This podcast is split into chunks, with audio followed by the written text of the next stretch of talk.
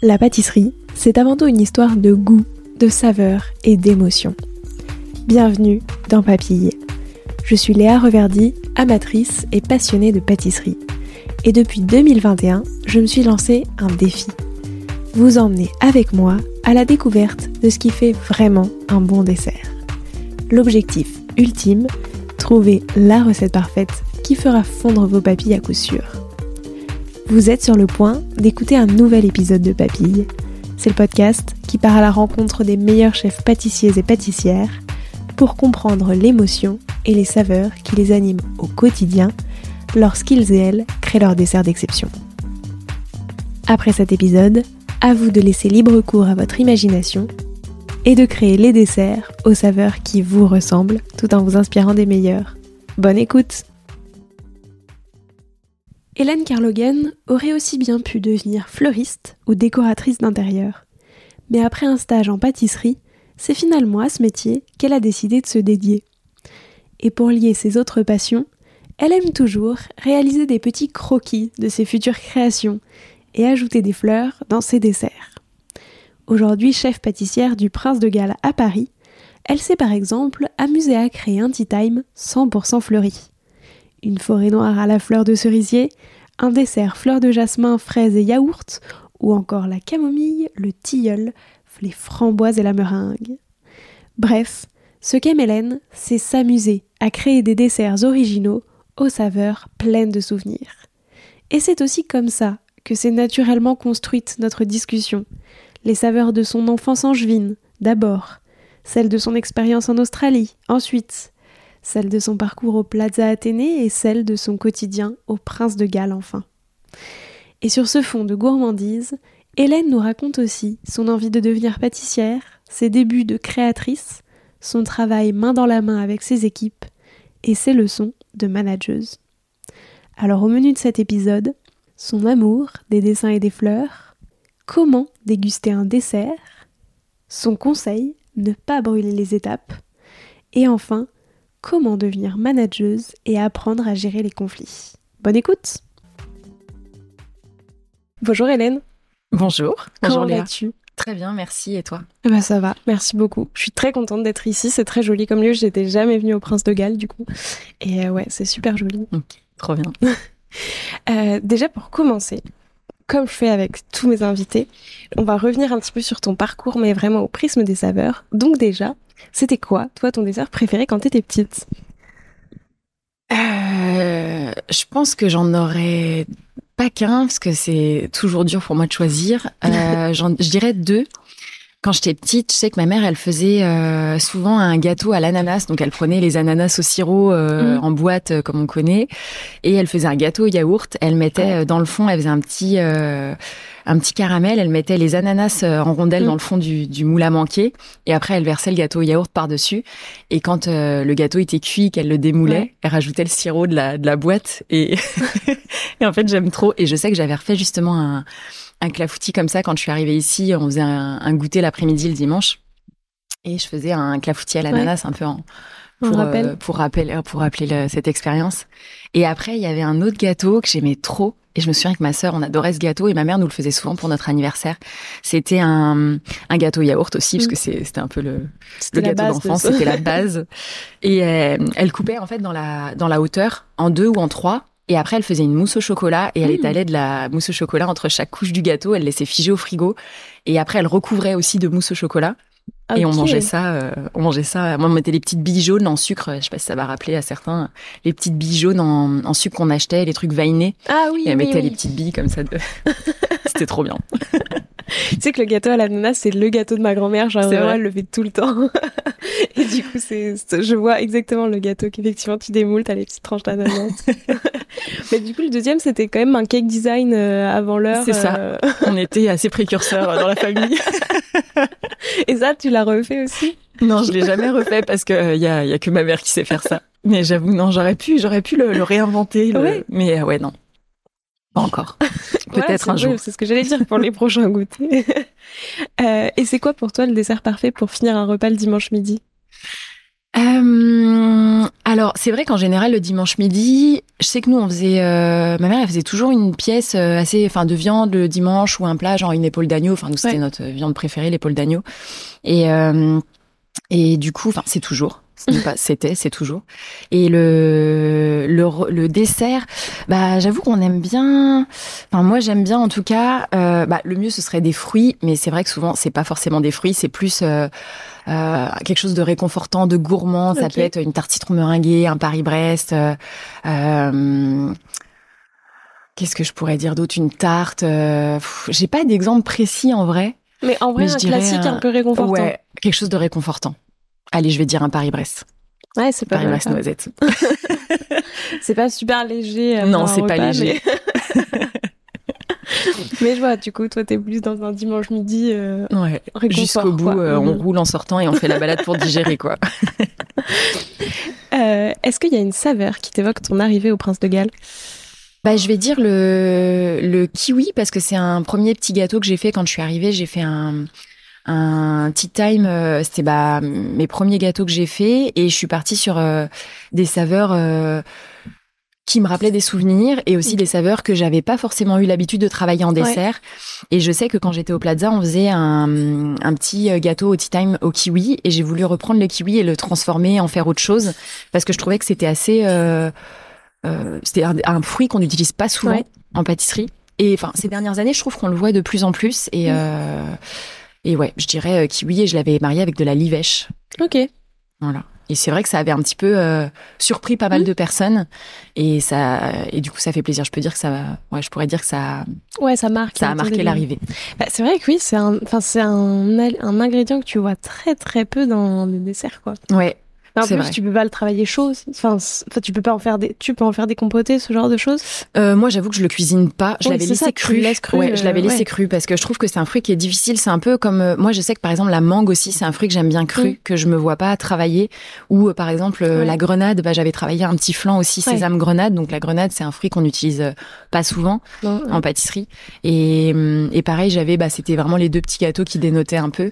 Et hum, et c'est vrai que c'est le genre de fruit où je trouve qu'il faut le laisser. euh, Enfin après, c'est mon avis, mais il faut le laisser pur. En fait, ça fait très fruit de salade de fruits. Ouais. Que tu vois rarement euh, travailler autrement que cru euh, dans une. Enfin. Ouais, c'est vrai. Après, je pense qu'il faudrait tester. Je- Enfin, là, en, y- en en parlant, je me dis, il faudrait que j'essaye. J'ai jamais essayé de le mettre sous vide, par exemple, Ouais. avec une, une saveur ou quelque chose pour juste l'imprégner.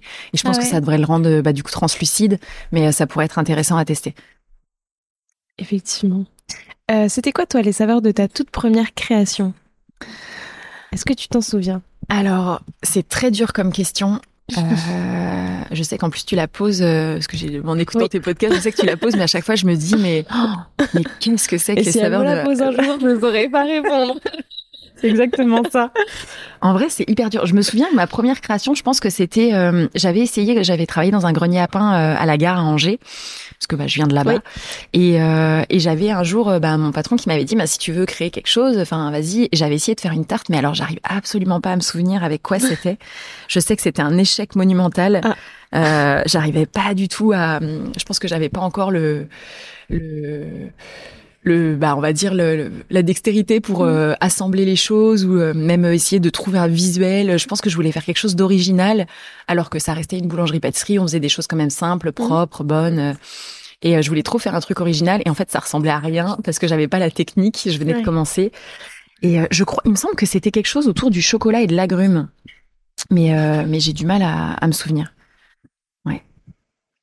Et je peux de, pas être plus précise bah, du coup, depuis, c'est quoi les, les, les saveurs de ta toute dernière création? Ma toute dernière création, euh, je dirais que c'est un, un dessert. Alors, euh, par exemple, en ce moment, on fait un, le, la cour intérieure de l'hôtel, c'est le patio qu'on on a une, une carte actuellement euh, autour de la Suisse, donc parce qu'on a un partenariat avec euh, Grand Montana et euh, une station suisse. Et en fait, on a revisité des desserts suisses, dont la meringue crème double.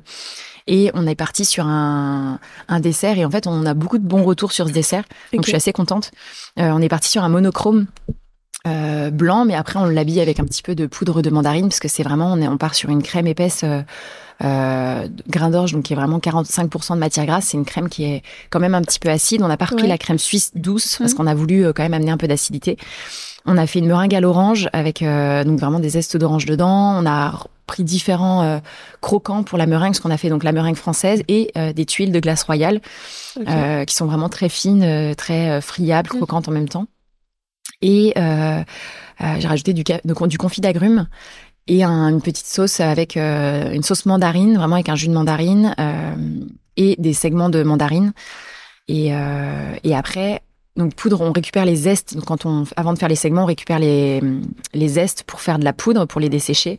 Et après, on met un petit tour de poivre de moulin, de poivre de Vosti périphérie, que j'aime beaucoup, qui vient de Madagascar. C'est assez floral, assez fruité comme, comme note. Et c'est un peu comme le poivre de Timus, il y a des petites notes d'agrumes dedans. Et je trouvais que ça se mariait parfaitement avec ce dessert. Euh, et, je suis assez contente de ce dessert. Combien de temps ça te prend euh, généralement de, de créer un dessert euh, Enfin, par exemple, celui-ci en particulier, parce que je sais que c'est toujours. Quand ça change, ça varie énormément suivant les, les desserts, les inspirations et tout, mais ça par exemple Ouais, c'est vraiment aléatoire. Bah, ça, j'avais le fait de partir déjà, d'avoir cette idée de d'inspiration de Suisse, je me j'ai tout de suite pensé à meringue crème double parce que je l'avais découvert il y a pas longtemps. J'ai un ami qui habite en Suisse depuis euh, assez longtemps, mais euh, j'ai découvert assez récemment ce dessert meringue crème double et, hum, et j'ai adoré. Enfin, c'était vraiment tellement gourmand. Alors pour le coup, il n'y a pas du tout d'acidité dans ce dessert. C'est euh, la crème double qui est hyper douce et les meringues bien sucrées, mais ça se, même si on n'a plus faim en fin de repas, on le mange sans problème c'est la gourmandise, c'est un peu comme un tiramisu. je trouve que c'est le genre de dessert, il n'y a pas besoin d'avoir faim pour le manger. Et, euh, et le fait d'avoir déjà bah, cette base, euh, je partais pas de zéro, euh, ça m'a permis d'aller assez vite. Mine de rien, j'ai tout de suite euh, eu. bah le, le, au début, je voulais peut-être le. J'hésitais justement de le laisser dans le, le classique meringue crème doux, mais de le revisiter visuellement ou de rajouter euh, de l'acidité. Et c'est en, en, le goûtant ou euh, même avec l'équipe, avec mon sous-chef Julien, on en parle. Enfin, on est mmh. vraiment à chaque fois en partage là-dessus, on discute beaucoup. Euh, de se dire bah il faut rajouter de l'acidité et, et moi j'adore les agrumes donc dès que je peux j'en rajoute il y en a un peu partout dans, dans mes cartes et la mandarine, je trouve que c'est quelque chose qui est assez euh, doux. En plus, on a travaillé bah, les mandarines mi-camp. On a testé avec euh, bah, des mandarines mi-camp, des mandarines d'Italie. C'est plus là après où il y a eu la réflexion de se dire quel type de mandarine on va utiliser. Et euh, et du coup, les mandarines mi-camp, j'avais découvert ça. C'était c'est assez doux comme parfum. Il n'y a pas trop de pépins, donc c'est assez bien pour faire mhm. des segments. Et, et en même temps, les mandarines d'Italie, elles sont vraiment très puissantes en goût. Donc le fait de marier les deux aussi, c'est assez intéressant. Et, hum, et pour le coup, les mandarines Mikan, qui sont, bah, c'est une mandarine, euh, une variété de mandarine aussi, qui a pas d'amertume. Donc c'est vraiment euh, très très bon aussi. Et hum, et après, il y a tout le. Enfin, je pense que ce dessert-là, ça a été assez vite, mine de rien. Je pense qu'en en même pas une semaine ou deux semaines, on l'avait calé. euh, des fois, ça peut prendre, euh, ouais, des fois, ça peut prendre trois jours, parce que ça, aussi, ça mm. dépend du timing qu'on nous donne. Par exemple, si on accélère un peu le, on nous dit bon bah le testing, c'est dans trois jours. Bon bah forcément, ça nous met la pression et il faut qu'on avance quoi. Mm. Mais mais on va peut-être pas aller aboutir le dessert. On n'aura peut-être pas le temps d'aboutir le dessert et des fois ça, ça peut être euh, euh, bah, dommage de ce côté-là. Mm. Mais quand on sait qu'on fixe la date à l'avance, de se dire bon bah faut qu'on les cartes soient calées pour euh, je sais pas pour dans un mois.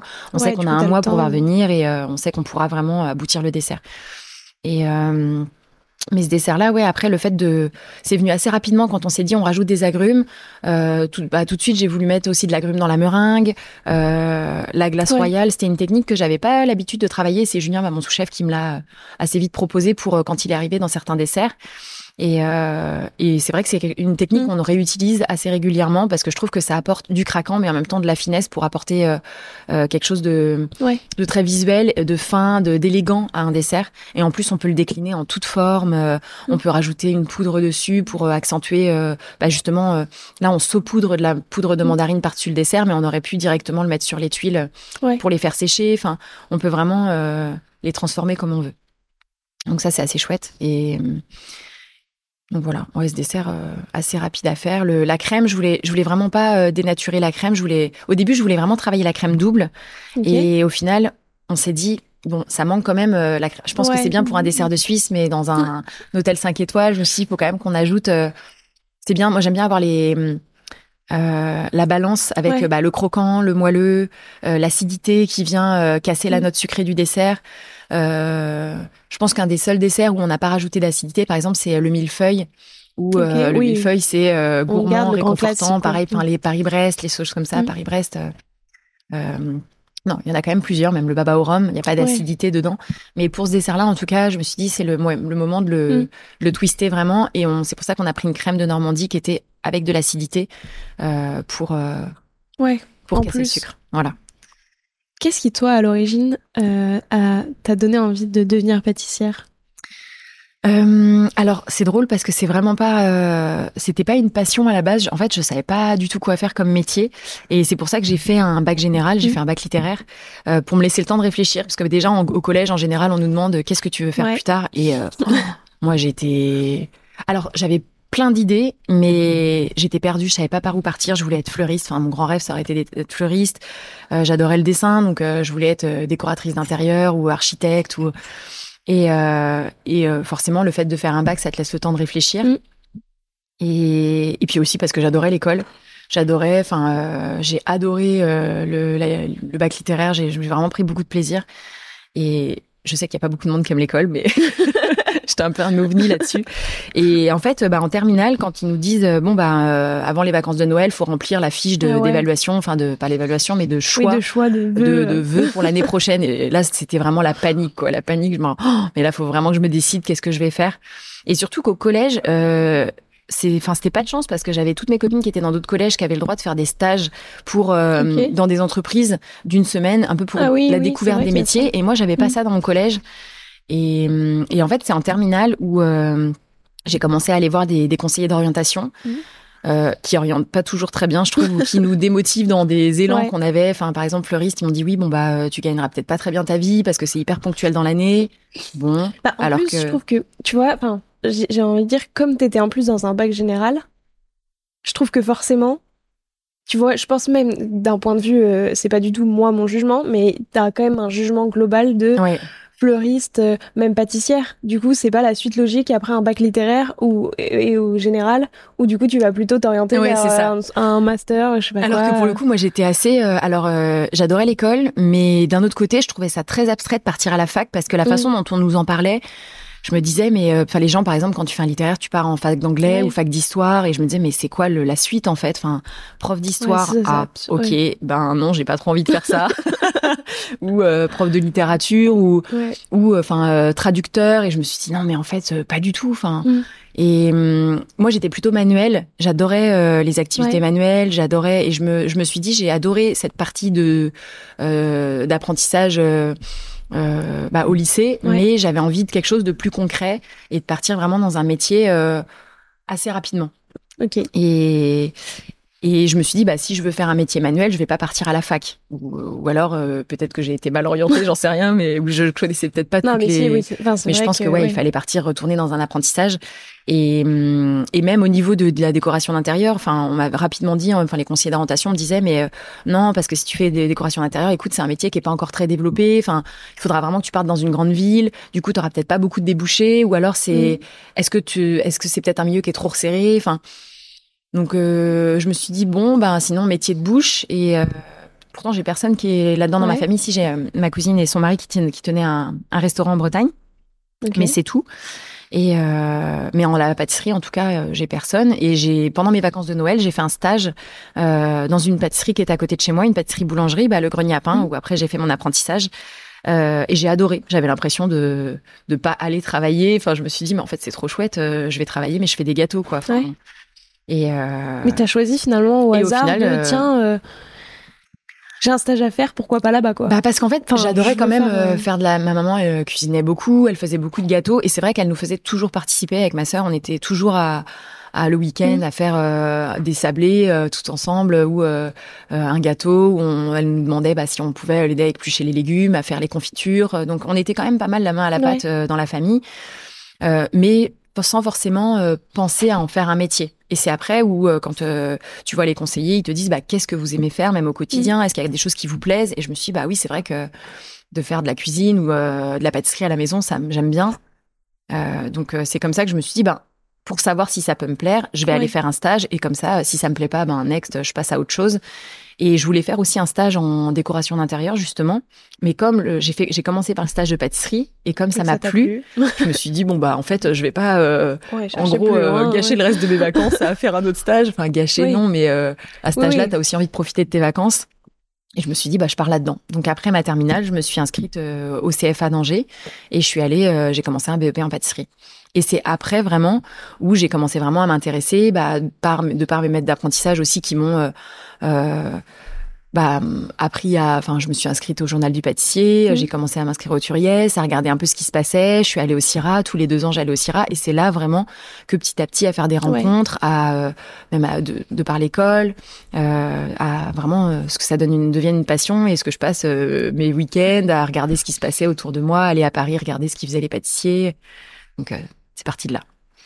Et après, est-ce que tu as réussi justement tu vois, euh, à retrouver aussi tout ce qui te plaisait dans le côté métier manuel? Parce qu'en plus, j'imagine que si t'aimes beaucoup euh, le dessin, et d'ailleurs j'ai vu que tu faisais des très jolies aquarelles. Merci. j'ai fouillé, j'ai trouvé ça absolument magnifique. Euh, Est-ce que justement, as, donc t'as aussi ce côté visuel dans la pâtisserie? Est-ce que, enfin voilà, comment ça s'est passé un petit peu après la découverte de tout ce métier? Parce que finalement tu le connaissais très peu. Donc est-ce que tu as réussi à trouver comment ça s'est passé? Enfin voilà. Oui, bah c'est vrai que c'est hum, mine de rien, quand on doit euh, créer un dessert ou euh, même aujourd'hui, par exemple, le fait de travailler au Prince de Galles, euh, je dois aussi créer l'œuf de Pâques, la bûche, la galette. Donc tout passe par un, une idée et puis un dessin. j'ai un, un carnet où je fais mes dessins de ce genre de pièces de l'année et j'ai besoin de décomposer. Des fois, je dessine, mais petit à petit, l'idée elle évolue, donc je refais un dessin, mais je garde toujours les dessins précédents parce que je me dis que ça pourra toujours me me redonner une idée ou me réinspirer pour autre chose. Et, euh, et je pense que le, en tout cas, le dessin, et je pense que c'est le cas pour d'autres euh, chefs pâtissiers ou même pour d'autres pâtissiers en général, de faire un croquis euh, d'un même d'un dessert assiette ou d'idées qu'on peut avoir pour un petit gâteau. Et, et c'est vrai que c'est quand même un métier mine de rien qui est assez artistique. Ouais. Et, euh, et c'est pour ça que c'est c'est chouette parce que je fais quand même un métier manuel. Euh, j'adore manger, donc euh, je pense que j'ai pris une bonne voie aussi pour ça. Euh, je suis assez gourmande et je sais qu'il y a certains pour qui le fait de faire de la pâtisserie tous les jours, ça les dégoûte et ils préfèrent le salé. Bon, moi j'aime toujours autant le sucré.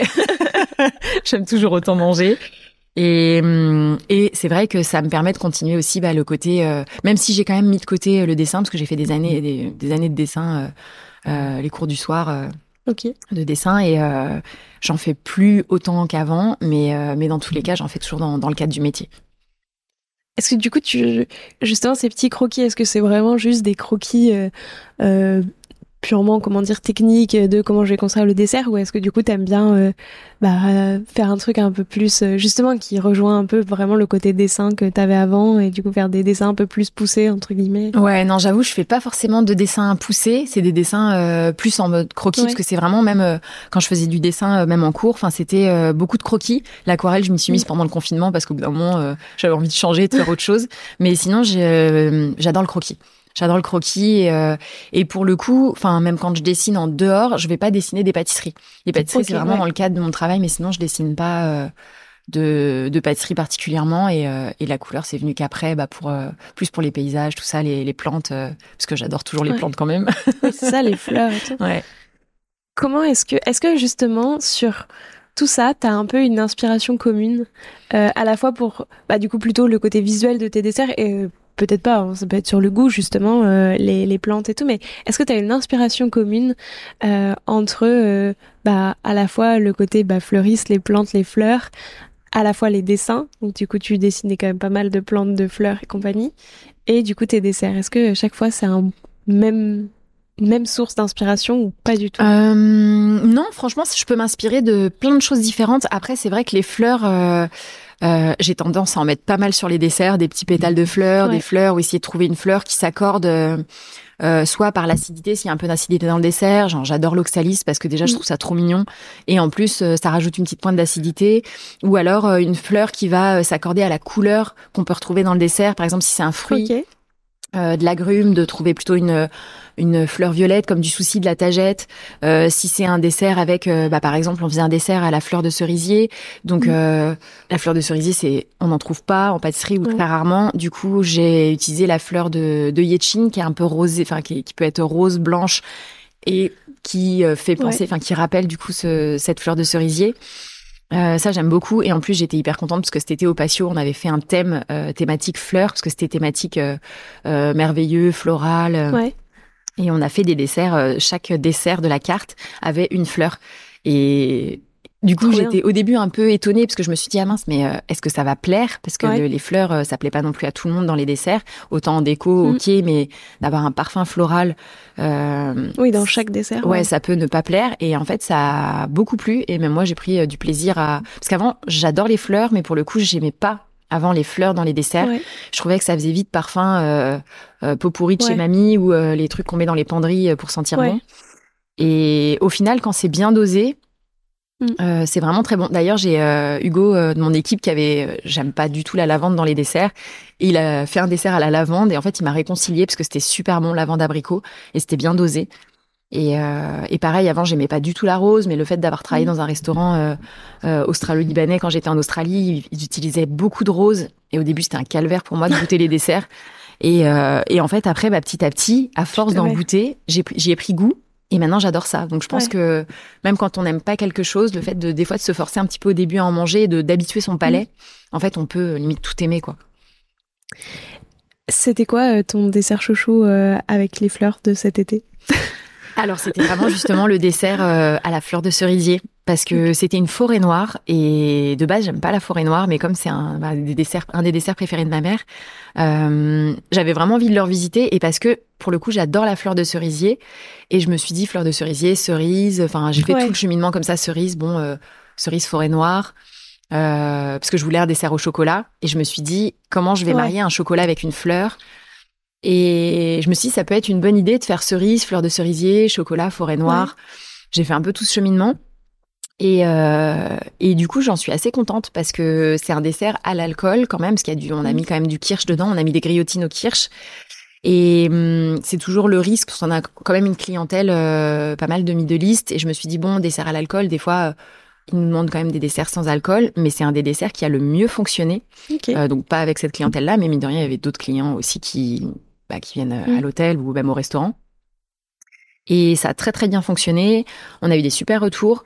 Et euh, on l'avait fait aussi pour un événement, euh, l'événement des croqueurs de chocolat. On a eu des super retours aussi. Et, hum, et même moi, je me dis, bah, j'ai pris plaisir à manger cette forêt noire, alors que de base, c'est un dessert que je trouve assez euh, euh lourd. Pourtant, c'est mmh. plutôt de la chantilly, mais que je trouve tout mou aussi. Enfin, il n'y a pas forcément de croustillant dans la forêt noire. Et là, on a rajouté bah, un crumble au cacao.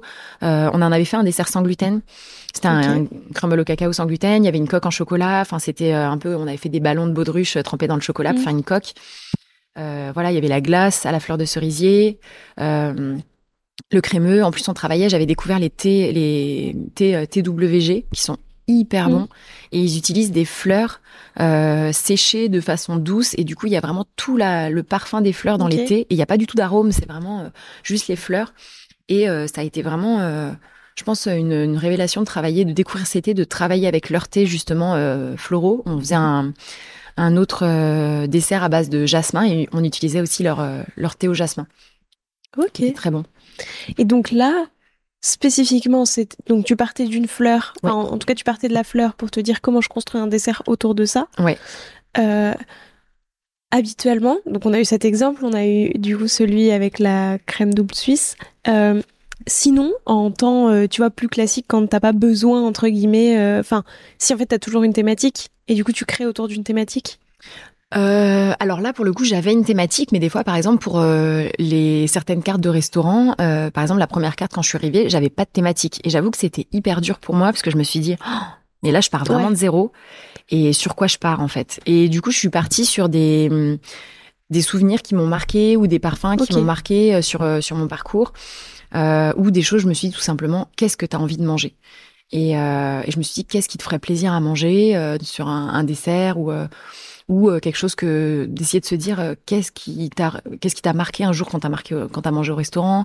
Est-ce qu'il y a un parfum particulier qui t'a marqué? Et du coup, j'essayais de réfléchir à ça. Et, et après, c'est vrai que j'aime bien quand même avoir une thématique parce que quand on part de zéro, bah forcément, ça. Ça ouais, c'est ça, c'est plus compliqué. C'est compliqué parce que tu pars vraiment de. Enfin, faut construire déjà les goûts, ensuite le visuel, comment tu verrais ces, ces goûts.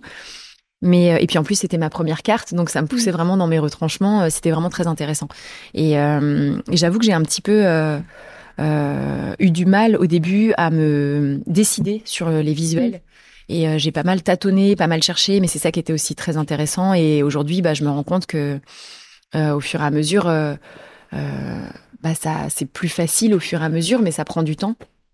Et, euh, et, je me souviens que je suis partie sur, je me suis dit bon bah j'ai des origines bretonnes, donc je suis partie sur le sarrasin. Euh, sarrasin, je me suis dit euh, sarrasin chocolat, ça matche ouais. bien. Et après j'ai rajouté bah, de la crème, de la crème crue pour apporter de l'acidité. Euh, mes parfums préférés, je me suis dit c'est noisette, pistache, donc j'ai rajouté du praliné noisette. Euh, après, il y avait un autre euh, dessert où euh, j'adore les agrumes. Donc, je me suis dit, il faut que je fasse un dessert aux agrumes. Et, euh, et quand j'étais au Plaza, il y avait la chef Elisabeth. elle avait fait un dessert à base de rose, justement. Et je me suis dit, ah, j'avais adoré. Et je me suis dit, la rose, ça me rappelle aussi l'Australie. Donc, mmh. je me suis dit, rose, agrumes.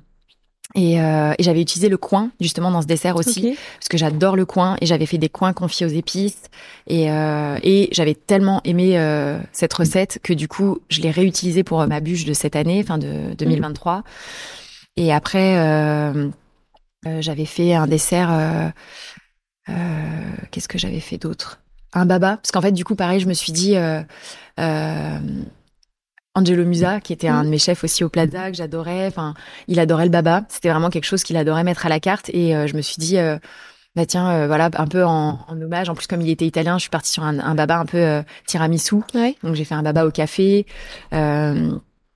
et, et ça partait un peu comme ça, de souvenirs. Pareil pour le tea time. Je me suis dit, bah, quand j'étais en Australie, je travaillais dans le bah, dans le restaurant. c'est vraiment un restaurant qui m'a marqué. C'est pour ça que j'en parle beaucoup, parce que c'était, ils ont vraiment une gastronomie là-bas qui est très poussé. En fait, je trouve qu'ils sont très avancés dans les goûts, dans le, les, les, expérimentations de saveurs. Euh, et euh, on travaillait beaucoup euh, le sésame, la rose, euh, la grenade. Ils avaient un, un plat où ils faisaient frire du chou-fleur avec.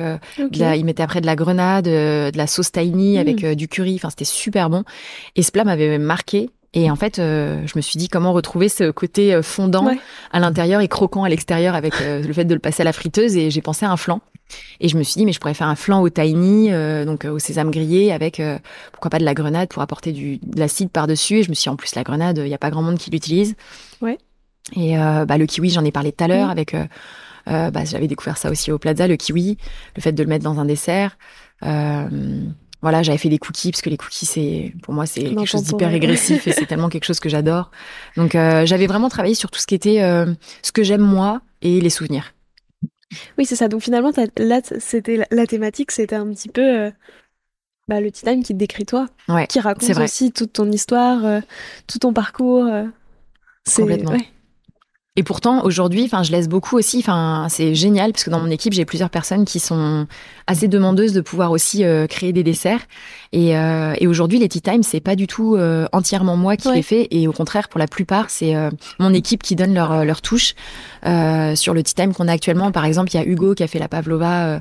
Euh, coco, myrtille, coriandre avec du cassis aussi et enfin qui, qui est hyper bonne donc après ils mettent du temps à créer. Enfin, je l'ai, ouais. je l'ai fait beaucoup retravailler, euh, recommencer. Donc euh, des fois c'est long, ça prend plus ou moins de temps. Euh, Marc qui a travaillé sur le sur le Queen Yaman à la vanille. Donc au début, moi je lui ai dit ah vu que c'est pour Noël, ce serait peut-être bien de mettre une touche Noël, donc peut-être agrumes ou épices. Donc il a fait je sais pas combien de tests sur les agrumes, sur les épices. À chaque fois je lui disais ouais mais non plus gras, plus sucré, c'est un Queen Yaman, donc plus plus plus ouais. de sucre pour plus de caramel, plus épais. Non là c'est trop trop fin. Et, euh, et au final, tout ça pour qu'à la fin, euh, on revienne sur le Queen Yaman à la vanille parce que c'était le meilleur. et euh, donc ouais, il y a bah, Julien, mon sous-chef, qui fait aussi euh, énormément de création. Euh, enfin, c'est une chance de l'avoir parce qu'il est tout le temps là pour bah, pour apporter des nouvelles idées, des des euh, des nouvelles euh, idées aussi sans moule parce que je sais qu'il aime beaucoup essayer de faire des créations sans moule. Et moi je suis comme ça aussi. J'aime bien mmh. euh, j'aime pas trop les entremets de base. Je préfère les tartes ou les petits gâteaux euh, euh, les petits gâteaux pâte à choux. Enfin ouais. retravailler par exemple une religieuse un Paris-Brest ou faire un gâteau pareil mais un montage qui soit ou alors si c'est un montage entremet de le retravailler derrière. Et Et lui, ça lui, lui plaît beaucoup aussi. Et là, il avait fait un Mont Blanc marron yuzu qui était hyper bon. Et pour le coup, presque du premier jet, c'était c'était presque calé. Il restait plus qu'à revoir le visuel, parce qu'au début le visuel ça me plaisait pas. Euh, donc il a cherché d'autres idées. Je pense qu'il s'est inspiré aussi bah, de pâtissiers qu'il aime beaucoup pour pour essayer de trouver quelque chose d'original. Et, et vraiment, donc c'est chouette parce que je suis entourée d'une équipe qui est très créative et ils se s'entraînent, ils se poussent tous vers le haut les uns les autres mhm. pour à chaque fois trouver des nouvelles idées et, euh, et vouloir euh, créer quelque chose sur le tea time. Bah, et à qui tu laisses la possibilité en plus de vraiment du coup créer leur dessert à chaque fois et complètement. Et c'est assez rigolo. Enfin, je trouve du coup, tu vois, ça a presque le côté un peu euh, prof de vous proposer. Enfin, du coup, toi, tu as aussi ce regard de non, ça, ça, enfin, tu vois, d'apprendre aussi à comment on construit un dessert. Pourquoi est-ce que là on va changer ça et pourquoi on va pas changer euh, tel truc et pourquoi finalement, euh, bah, on a fait plein d'essais mais on revient au premier et c'est pas grave. Bah ouais, complètement. bah c'est ça en fait et ça leur montre aussi bah tout le euh, le cheminement. Peut-être que nous on va faire moins d'essais, mais parce qu'aussi on a peut-être bah, l'expérience d'essai derrière qui fait que on sait à peu près ce qui va matcher ou pas matcher. Ou moi j'essaie toujours de leur inculquer quand je goûte un dessert j'essaie de ressentir, de, de, enfin, de, d'analyser ce que les premiers ressentis que j'ai. Je vais me dire, ok, est-ce que j'ai un waouh euh, Est-ce que de pas forcément sur l'originalité, est-ce mhm. que j'ai un waouh sur euh, euh, oh, c'est trop bon, c'est hyper régressif, c'est quelque chose que j'ai déjà mangé, que j'ai déjà j'ai déjà goûté une fois, mais en fait j'ai tellement envie d'y retourner. Et c'est ça, c'est souvent quand j'ai un doute, je me dis est-ce que j'ai envie d'y retourner? Est-ce que j'ai envie d'y aller mettre une autre cuillère? Si oui, bah pourquoi? Qu'est-ce qui fait que ça match Et sinon, Qu'est-ce qui me dérange? Est-ce que c'est juste parce qu'il manque quelque chose?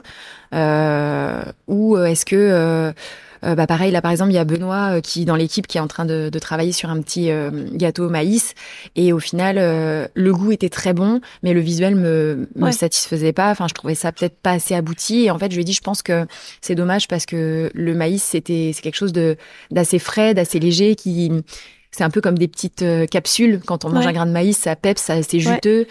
Et euh, c'est léger comme euh, on mange ça plutôt en salade, donc normalement c'est quelque chose qui rappelle plutôt à quelque chose de d'estival, de frais. Et euh, là c'était un petit gâteau mais qui était très bon dans les goûts, mais un peu riche, un peu sucré, riche en et en final on s'est dit mais pourquoi pas le faire plutôt en, en pré-dessert pour le tea time, travailler plutôt en siphon. Euh, dit enfin pour que ça corresponde mieux à l'idée qu'on a du maïs et et au final, bah, il a, il va retravailler son, son dessert en ce sens.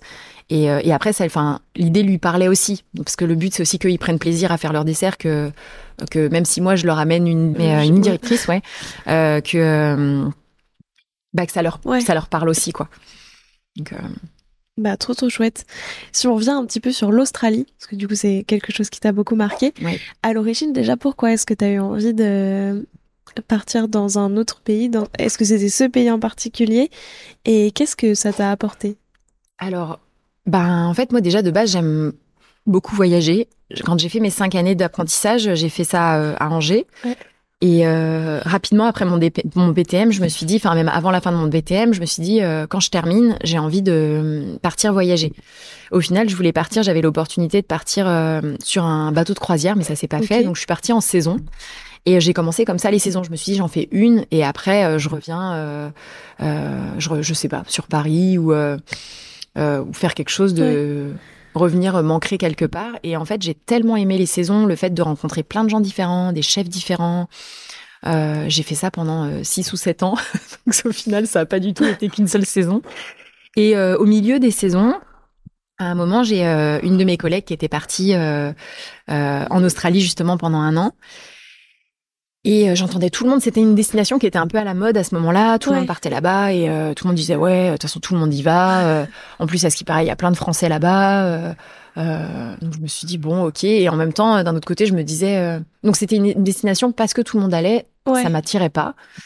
Et en fait, le fait que cette collègue bah, qui était aussi une amie m'a dit mais en fait c'était vraiment top elles ont fait une super expérience là-bas elles ont adoré je me suis dit bon en même temps en fait il faut peut-être juste que j'y aille comme ça je vais me faire mon propre avis et, euh, et je me suis décidée, euh, je me suis dit, bon, bah, à la fin de la saison prochaine, j'y vais. Donc, euh, j'ai pris mes billets, j'y suis allée.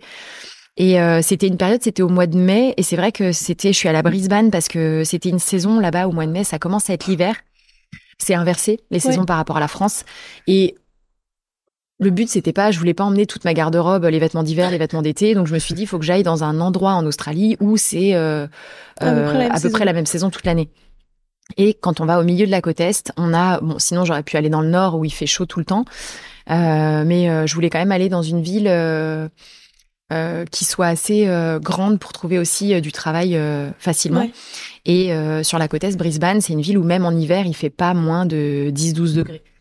Donc on a été là-bas, je suis, je suis partie avec, avec une, une amie. Et, et on a adoré. On a adoré, on a travaillé euh, euh, chacune séparément parce qu'elle parlait déjà très bien anglais. Moi, j'avais vraiment envie de, bah, de parler, enfin de Ouais. développer mon anglais. Et j'ai travaillé dans un restaurant euh, où les patrons étaient australiens, mais avaient vécu euh, 10 ans au Liban. Ok. Et en fait, ils, ont, ils avaient ramené toute cette culture Ouais. libanaise qui était hyper la intéressante. rose, etc. Voilà, exactement. Et c'était, mais je travaillais avec Alana Sapwell, qui aujourd'hui est assez réputée en Australie. Elle est cuisinière de base, mais là, ça faisait deux ans qu'elle travaillait en tant que pâtissière dans ce restaurant, parce qu'elle voulait aussi euh, développer son côté euh, pâtisserie.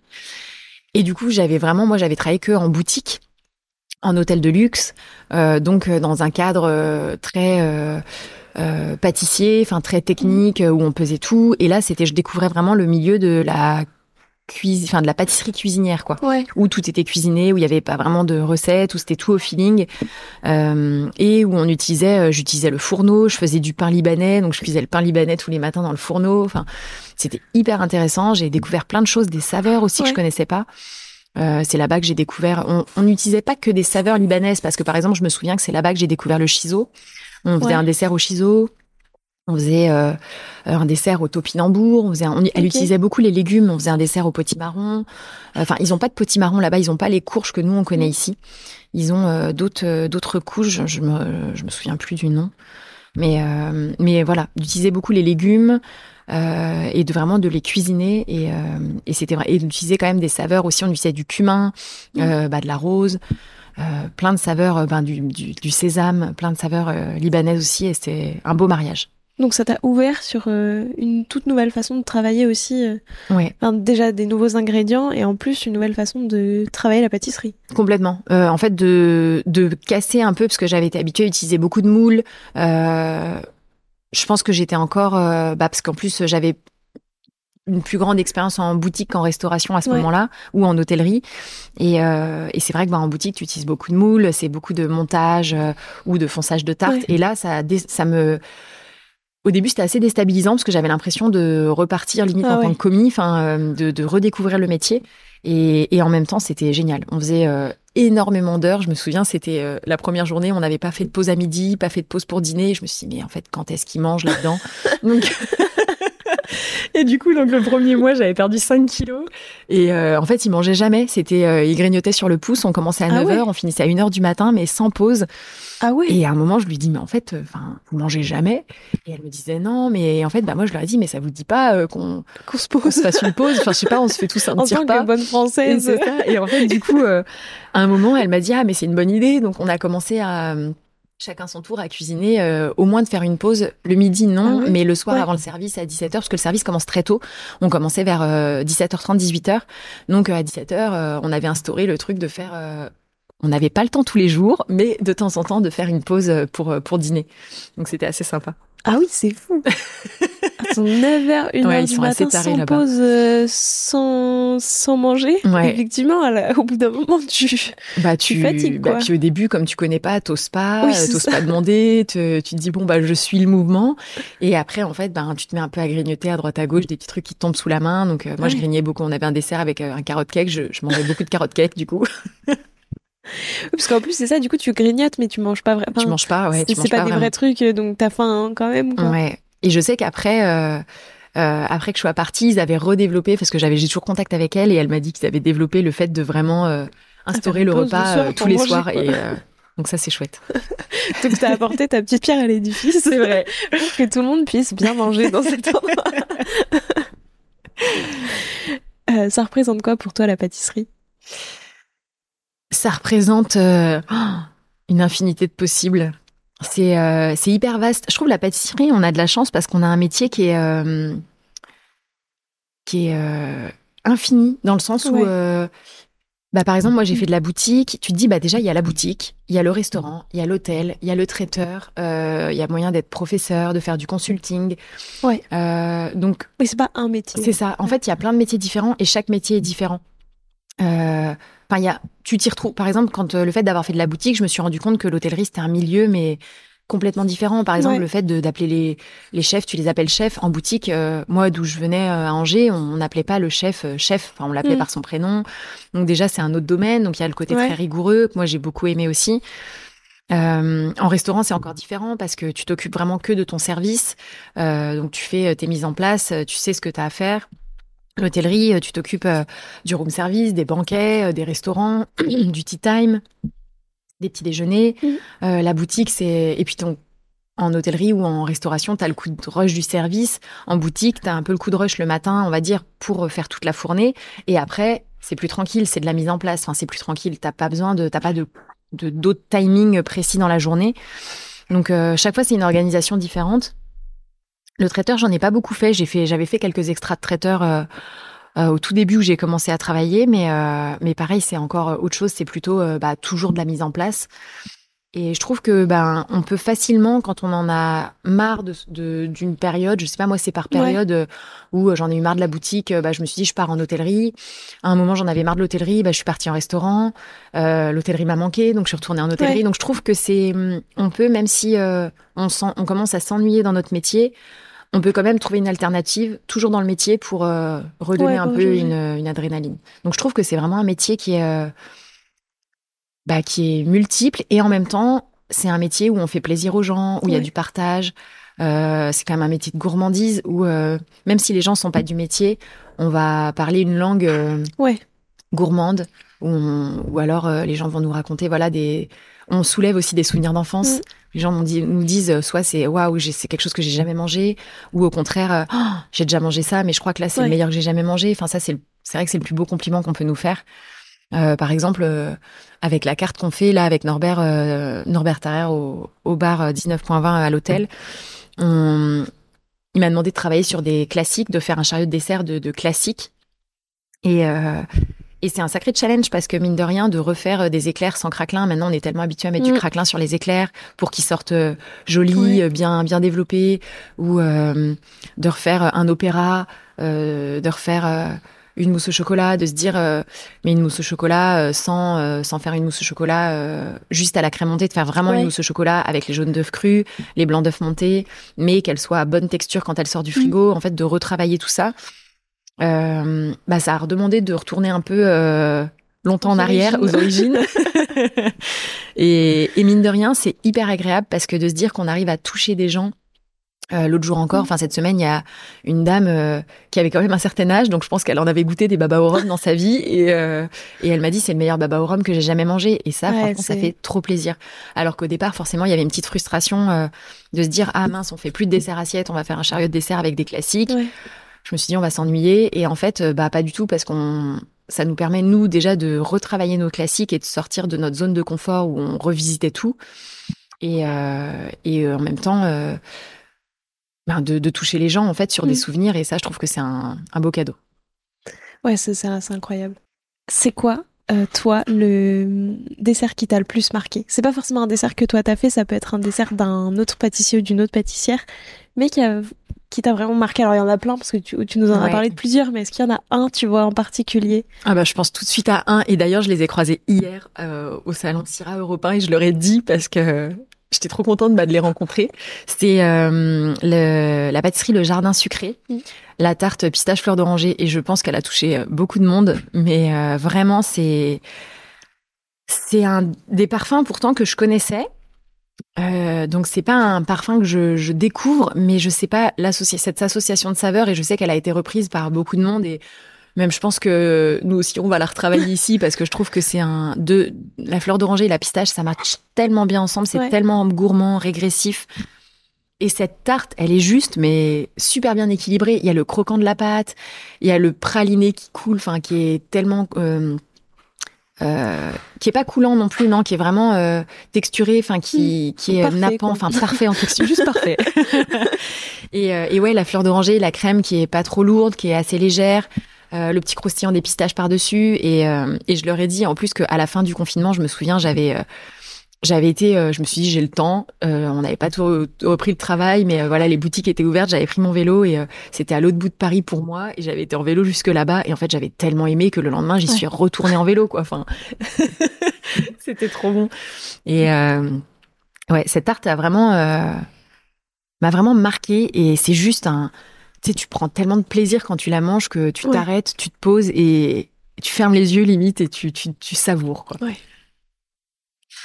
Quel conseil euh, est-ce que tu te donnerais à toi, la Hélène qui commence euh, dans ce milieu, dans la pâtisserie, avec du recul? Soit un conseil qu'on t'a donné qui a vraiment été utile à ce moment-là, soit un conseil qu'on t'a pas donné et que tu aurais bien aimé qu'on te donne. Euh. Ouais, bah la première chose qui me vient en tête, c'est de pas brûler les étapes.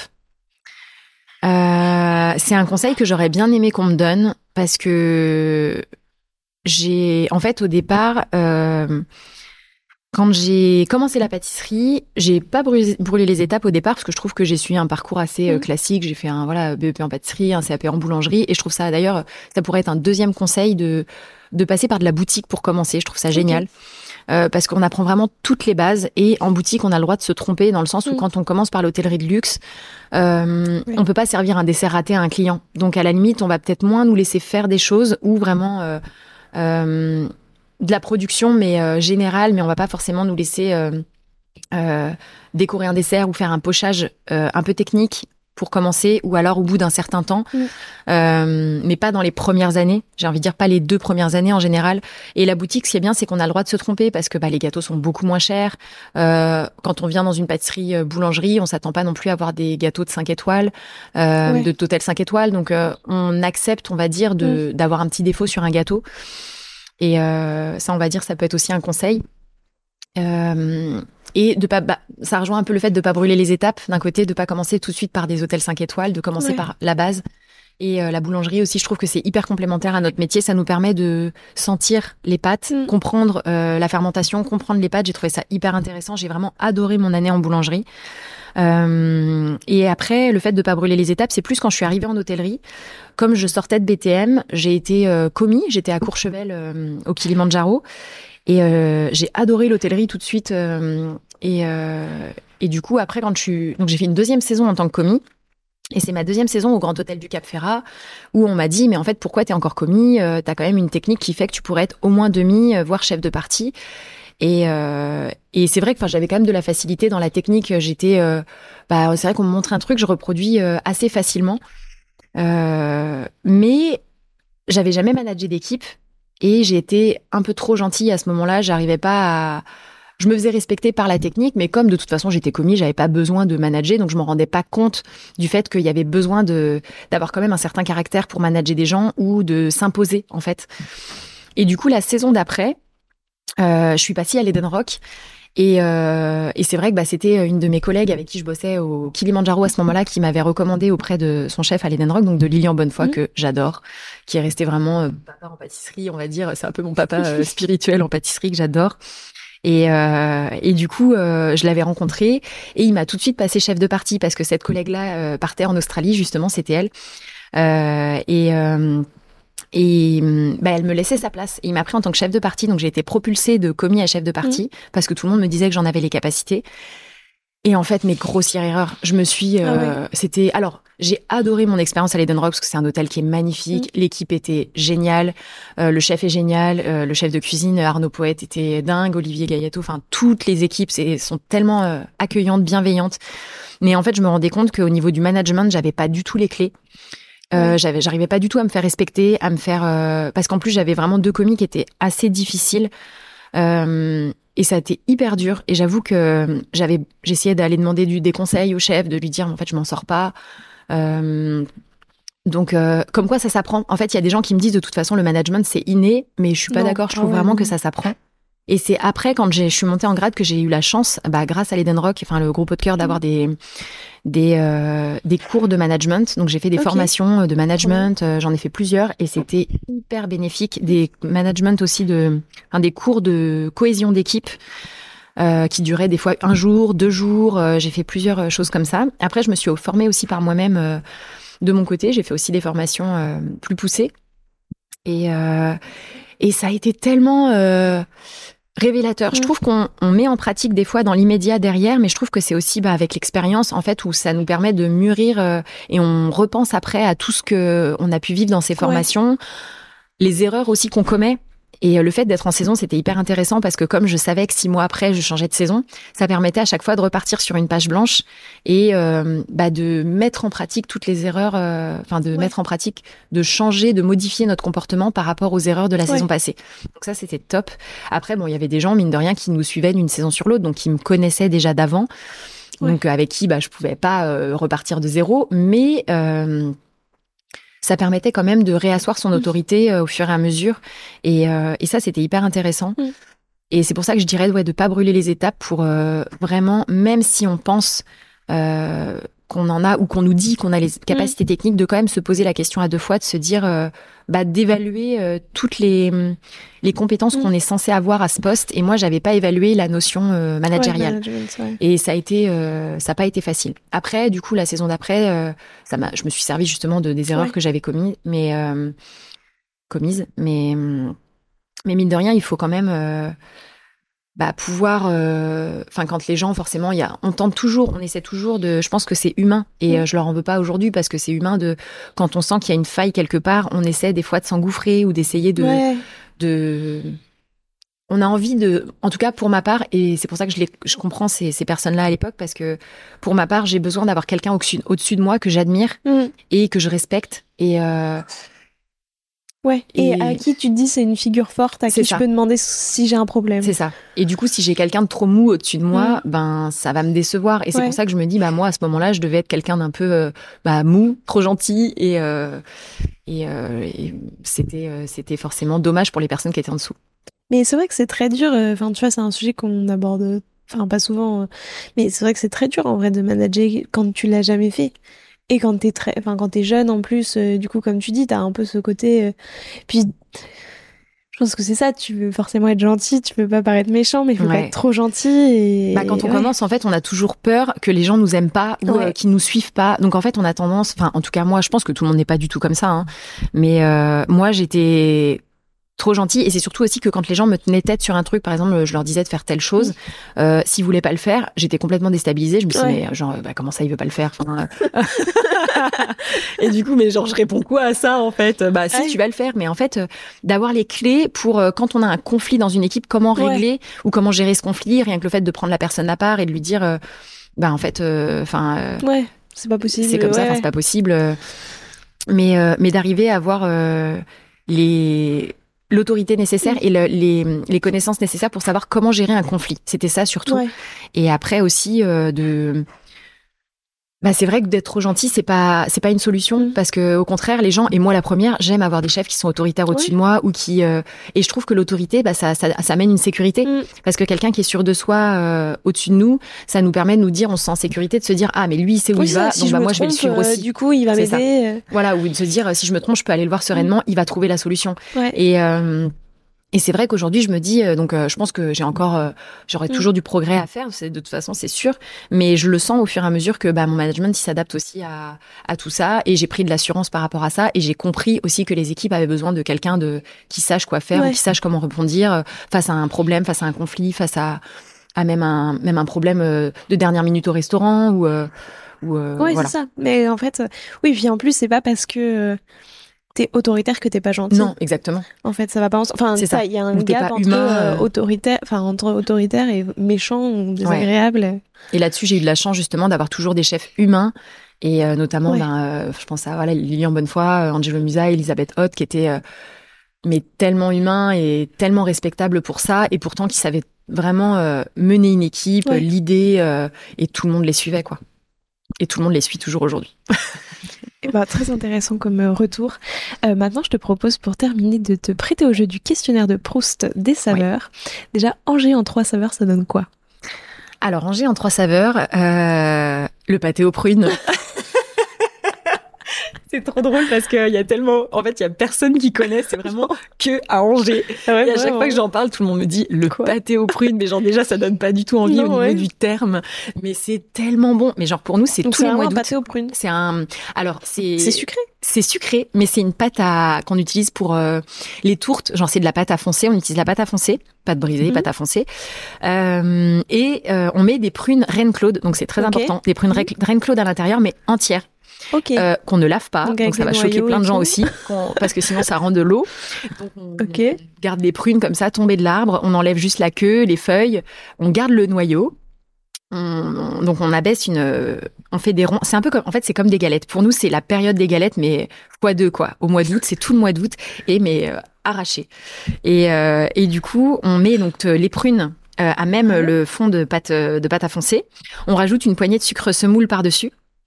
Et en fait, on a un autre rond de pâte à foncer, un disque de pâte à foncer qu'on remet par-dessus et on a, dans lequel on a déjà percé un trou au milieu. Donc, on a une cheminée, euh, à peu près, je sais pas, qui fait 2-3 cm de diamètre, qui est euh, un peu, euh, un peu plus petit que le premier. Et on va poser ça sur les prunes et la, la baisse qui est en dessous, on va la coller. On met un, comme les galettes, on met du jaune de, de la, dorure autour et on vient recoller celle du dessous sur celle du dessus donc sur les côtés, ça nous fait comme une tourte. Et donc on appelle ça des pâtés aux prunes. On cuit ça au four, euh, je sais plus, ça dure peut-être une heure à 160 euh, degrés ou 170. J'avoue que ça fait longtemps que j'en ai pas fait parce que ça fait que je travaille plus à Angers. Mais c'est tellement bon et, euh, et ouais, c'est vraiment une tradition incroyable. Ok, c'est incroyable parce que oui, moi j'en avais jamais entendu ah parler. Mais hein. on en vend mais des, des centaines quoi. C'est comme les galettes. C'est la folie. C'est fou. Et c'est dans tout le canton, dans tout l'Anjou en fait, dans la région angevine.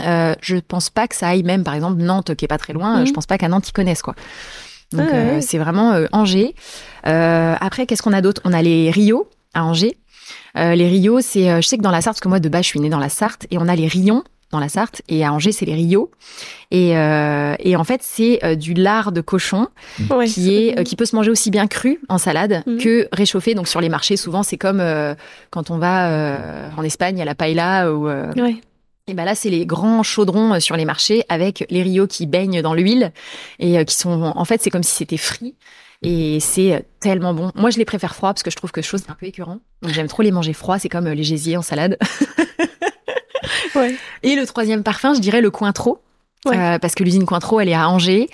Et, euh, et par exemple, bah, quand on va dans les bars à Angers, alors je sais pas si ça se fait encore parce que j'avoue que ça fait longtemps que j'en ai pas pris, mais quand j'étais euh, quand j'étais encore étudiante à Angers, on allait dans les bars et on commandait les cointropolitains, qui sont comme les cosmopolitains, mais à la place de la vodka, on met du Cointreau. Et du coup, c'est avec du jus de cranberry et du jus de citron. Et en fait, c'est servi dans un verre à cocktail. Et on a le petit shaker rose en plastique de la maison Cointreau qui est servi comme ça. On le secoue nous-mêmes et on verse notre shaker. Et en fait, tu peux remporter ton shaker après. Donc, j'en ai plein chez moi. le petit, le petit conseil si jamais. Bah, donc voilà, c'est la petite histoire. Donc c'est le truc à faire si on va ranger. C'est le donc truc déjà, à faire. faut y aller en août pour pouvoir euh, manger la, la pâté de prune. Voilà, et c'est une ville trop belle, donc faut visiter. Parfait, merci pour ces recommandations. Voilà. Avec plaisir. Euh, si toi, t'étais un de tes desserts, tu serais lequel? Euh, Si j'étais un de mes desserts, euh, bah, je dirais le la forêt noire, comme je tout à l'heure, avec la fleur d'oranger, la fleur d'oranger, pardon, la fleur de cerisier. parce que je suis vraiment contente de ce dessert et et en plus bah, je suis contente parce que je me suis dit j'arrive à manger une forêt noire que d'habitude c'est pas mon dessert préféré et là j'adore. Et, et je trouve qu'en plus pour une fin de dessert au chocolat c'est léger et parce qu'il y a quand même du siphon à la fleur de cerisier, il y a un crème au chocolat, donc euh, vraiment, je suis très contente de ce dessert. Et en plus, tu l'as fait pour ta maman. Et voilà. euh, si t'étais une saveur, tu serais laquelle? Si j'étais une saveur, euh, la noisette. Je trouve ça tellement régressif, la noisette. C'est, euh, enfin, en praliné, comme ça à manger, même cru, juste ou un peu torréfié, tellement bon. C'est quoi ton péché mignon? Mon péché mignon, les cookies. Oh, les cookies, c'est tellement bon. Ou les crêpes. Les crêpes, euh, oh, ça c'est vraiment euh, la pâte à crêpes. Enfin, faire des crêpes avec euh, de la confiture maison dedans ou juste la beurre sucre. Oh, mm. dans une crêperie, je mangeais dans une crêperie, je prends une beurre sucre, c'est tout. Ah ouais J'adore ça.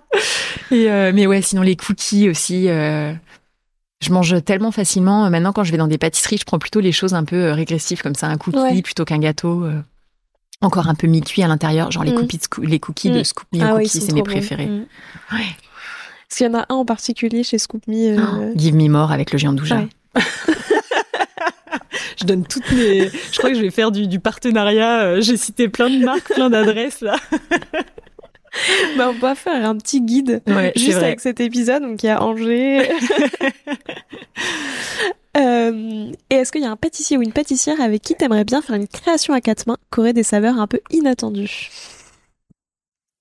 Euh, Oui, bah. Elisabeth Hott, mon ancienne chef, que j'adore. Et euh, parce que je me souviens que quand il y avait les dîners, on faisait souvent des dîners euh, pour une association ou un organisme. Alors, je sais plus ce que c'était exactement. C'était un, c'était des dîners où ils faisaient des accords mets et vins, okay. mais avec des vins à faire découvrir vraiment des vins qui sortaient de l'ordinaire. Et je sais qu'elle avait euh, un livre qui était euh, sur euh, les toutes les saveurs des vins. Et ça okay. permettait justement de créer des desserts euh, grâce aux saveurs ouais. qu'on retrouvait dans les vins. Et, et je m'étais justement acheté ce livre parce que je trouvais ça génial. Et elle arrivait vraiment à créer des desserts qui étaient euh, incroyables grâce à ça. Et ça me plairait trop de, de travailler sur euh, bah, ah, un dessert grâce ouais. à un vin comme ça avec elle. C'est quoi le livre si C'était de Philippe. Ah, je vais pas retrouver. Ou si t'as le nom du livre et comme ça je le mettrai en description. Euh... Euh, C'était. Je, je, ferai mes recherches et sinon je t'enverrai un message pour pouvoir le mettre en description Ouais. de l'épisode. Mais du coup promis pour les auditeurs si ça vous intéresse, il sera en description. ok. Euh, maintenant j'ai cinq dernières questions. Ouais. C'est plutôt bûche ou galette?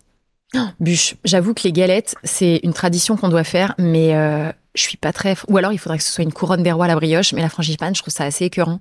Donc je le fais parce que bah il y a plein de gens qui aiment ça Ouais. et ça me fait plaisir de faire plaisir aux gens, mais plutôt bûche. Plutôt cake ou chou? Ah, ça c'est dur. Euh, mais je dirais euh, cake, parce que j'aime bien tout ce qui est gâteau de voyage. Et le cake, je trouve que quand il est bien fondant, euh, le cake marbré par exemple, c'est tellement bon. Plutôt herbe ou fleur? Ah, c'est dur ça, parce que j'adore les fleurs, mais en même temps j'adore les herbes, parce que j'adore les plantes. J'aime trop travailler ça, mais euh, allez, je vais dire les fleurs, je vais trancher. Et laquelle en particulier? Euh, la fleur d'oranger, j'avoue, j'adore. J'adore la fleur d'oranger. Et pourtant, cet été, alors j'étais pas du tout euh, pour ça. Enfin, au début, je voulais faire un dessert à la fleur de sureau parce que j'adore ça aussi. Et j'arrivais pas à caler le dessert. Et c'est mon sous-chef Julien qui m'a proposé de faire un dessert à la camomille. Et au début, quand il m'a dit la camomille, je lui ai dit mais la camomille quoi. Enfin mais pff, euh, ouais d'accord c'est bon en infusion, mais en dessert, je me suis dit on va s'ennuyer quoi. Enfin Ouais. et euh, ce que je me dis, c'est assez euh, monotone comme Ouais. goût. Et, euh, et je lui ai dit, bah, pourquoi pas le tilleul pendant qu'on y est, quoi. Et puis, bah, il m'a dit, bah, on peut peut-être tester les deux. Donc, en fait, il m'a fait goûter des infusions euh, tilleul, une infusion camomille. Et en fait, en goûtant, on s'est dit, eh, mais en fait, euh, ça match super bien ensemble. Donc, on avait fait un dessert camomille et tilleul. Donc, comme quoi, il me pousse aussi dans mes retranchements. Et, euh, et euh, c'est vrai que bah, ça, ça reste des fleurs aussi. Et euh, enfin non, parce que le, la- non, le tilleul, si c'était la fleur de Ouais. tilleul, si si c'était la fleur. Et euh, et c'est vrai que la camomille m'a bien marqué aussi. C'était euh, inattendu. Et, euh, et vraiment, j'ai été assez bluffée par, par ce dessert camomille que je suis hyper fière aussi et contente d'avoir élaboré. Ah, ça m'intrigue. Ouais. et vraiment, c'était assez sympa. On l'a marié à la framboise. Et on en a fait comme une pavlova euh, avec un petit anneau, justement, bah, à nouveau, le- la glace royale, euh, spécialité de Julien. Et, euh, et vraiment, ouais, donc euh, la fleur d'oranger, mais la camomille quand même qui m'a bien marqué euh, cet été. Plutôt tea time ou dessert assiette Ah, ça aussi, c'est pas facile comme question parce que j'aime beaucoup les deux. J'adore aller faire des tea time dans des hôtels. Je trouve que ça permet bah, déjà de voir euh, ce que font euh, les collègues et euh, Tu Et goûtes en plein même- de choses. Ouais, on goûte plein de choses, ça permet de découvrir plein de saveurs en même temps. Et en même temps, euh, je reprends plaisir à faire des desserts assiettes. Et hum, je pense que parce que quand j'étais au Plaza Athénée, on faisait moins de desserts assiettes parce que on faisait plus euh, des gâteaux parce que quand euh, Jean Habert est arrivé, c'est vrai que c'était beaucoup des grosses pièces à partager ou on faisait des desserts qui étaient pas les desserts assiettes comme on l'entend avec des siphons, des choses un peu minutes. Euh, et là, ici, c'est vrai que je reprends, euh, j'ai repris goût bah, cet été, notamment avec le patio, avec les desserts assiettes. Donc, euh, parce que aussi, on a le côté éphémère et, et léger où on peut mettre de la glace et c'est ça que j'adore. Donc, je dirais Ouais. euh, dessert assiette. Euh, plutôt, donc plutôt en- enfin, la dernière question, ton Paris-Brest pistache ou justement la forêt noire et fleurs de Ah. cerisier Ah là là, tu me poses que des questions super dures là. parce que le sont toujours pistache, bah oui. ouais, c'est quand même. euh, il est, euh, Il est beau en plus. c'est ouais, il est beau et je suis trop contente d'ailleurs de, de, de ce dressage parce que le Paris-Brest, le Sainto, c'est souvent les deux petits gâteaux Ouais. qui reviennent souvent dans les hôtels où il y a un peu, euh, on va dire une, une compétition ou plus un challenge d'essayer Ouais. de trouver la chose la plus originale qui reviendra. Euh, euh, je sais qu'il y a des bâtis même qui ont même créé déjà plusieurs Ouais. versions de chaque. Et c'est hyper inspirant à chaque fois de voir ça. Et on se dit toujours, si on fait un Paris-Brest ou un Sainto, euh, est-ce qu'on n'essayerait pas de, de trouver un petit Mm. chose qui dénote ou qui change de d'habitude? Même si c'est un pochage, peut-être qu'on a déjà vu sur un petit gâteau, mais on se dit, bon, allez, est-ce que si on le met euh, dans un Paris-Brest? Parce que, par exemple, pour le Paris-Brest, moi, c'était un pochage que j'avais déjà vu euh, plus autour de petits gâteaux. Je l'avais vu notamment... euh, bah, chez Nicolas Garcio, euh, Mm. j'avais vu qu'il faisait un petit gâteau comme ça et je me suis dit, tiens, ben, si on essayait de le mettre dans un Paris-Brest, et euh, au final, euh, ça a bien marché. Mais euh, et puis c'est vrai que bah, c'est hyper gourmand avec le croustillant, mais les pistaches caramélisées à l'intérieur, le praliné. Oh je vais dire le Paris-Brest pistache parce que j'ai déjà dit la forêt tout à l'heure. Allez. Merci beaucoup, euh, c'était absolument passionnant. Je demande à tous mes Bah, merci à invités un petit défi pâtissier à me lancer, à lancer à tous les auditeurs et auditrices qui voudraient le refaire. Donc soit une recette à tester, un ingrédient à goûter, enfin ce que tu veux. Quel défi est-ce que tu peux nous lancer? Eh ben, vu qu'on a parlé pas mal de fleurs pendant ce, cet Ouais. épisode, je me dis ça pourrait être euh, quelles fleurs eux ils, ils se verraient euh, mettre dans un dessert ou qu'est-ce qu'ils aimeraient avoir Ouais. dans un dessert, en tout cas, enfin goûter et euh, avec quoi ils pourraient le marier et puis ben d'essayer euh, d'essayer justement de créer un dessert avec ça. Donc potentiellement un peu plus tard dans la saison, parce que là il y a ouais, peu de fleurs. au printemps, je dirais. Au printemps, voilà une fleur qui leur ferait plaisir et, et comment ils pourraient, avec quoi ils pourraient la marier. Super. Euh, qui est-ce que tu as envie qu'il soit le prochain ou la prochaine pâtissier ou pâtissière à passer derrière ce micro? Qu'est-ce que tu as envie d'entendre? Bah, je dirais Elisabeth Hoth. Ouais, j'aimerais bien aussi. Parce que je l'admire tellement, je trouve que c'est quelqu'un de de d'inspirant, de tellement juste, tellement juste dans sa façon de, de manager, sa façon d'être, euh, d'hyper humain. euh, ouais, vraiment, je dis le bon mot, ce serait euh, inspirant, parce que c'est un peu un ovni de la pâtisserie quand même, parce qu'elle est euh, tout le temps présente. C'est quelqu'un qui fait euh, des heures de malade, qui est tout le temps à l'écoute et qui a toujours toujours le sourire. Et ouais, voilà, Bah, inspirante. Merci. Et puis enfin, je te laisse le mot de la fin. Qu'est-ce que tu as envie de dire pour clore cet épisode?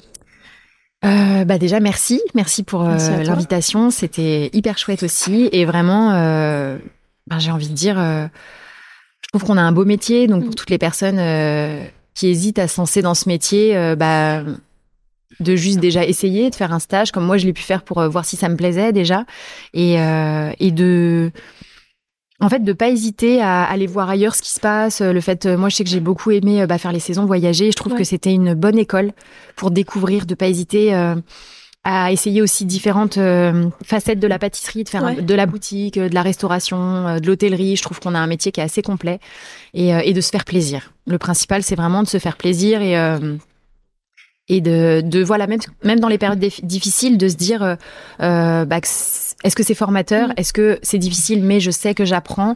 Euh, le but c'est qu'il y ait un quand même une, une finalité derrière et un, un plaisir euh, un plaisir derrière tout ça. Parce que je trouve que c'est un métier de, de partage et de plaisir Donc, voilà. Bah, Merci beaucoup. Avec- Ça m'a fait très plaisir de pouvoir échanger avec toi. pareil J'espère que cet épisode vous a plu et on se retrouve la semaine prochaine en compagnie de Mathieu Carlin. Prenez soin de vous. Alors, quel sera votre prochain dessert? Merci d'avoir écouté cet épisode jusqu'au bout. S'il vous a plu, n'hésitez pas à le partager aux gourmands qui vous entourent.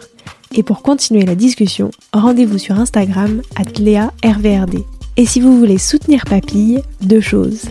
La première, notez l'épisode 5 étoiles sur Apple Podcast et Spotify et laissez un commentaire délicieux.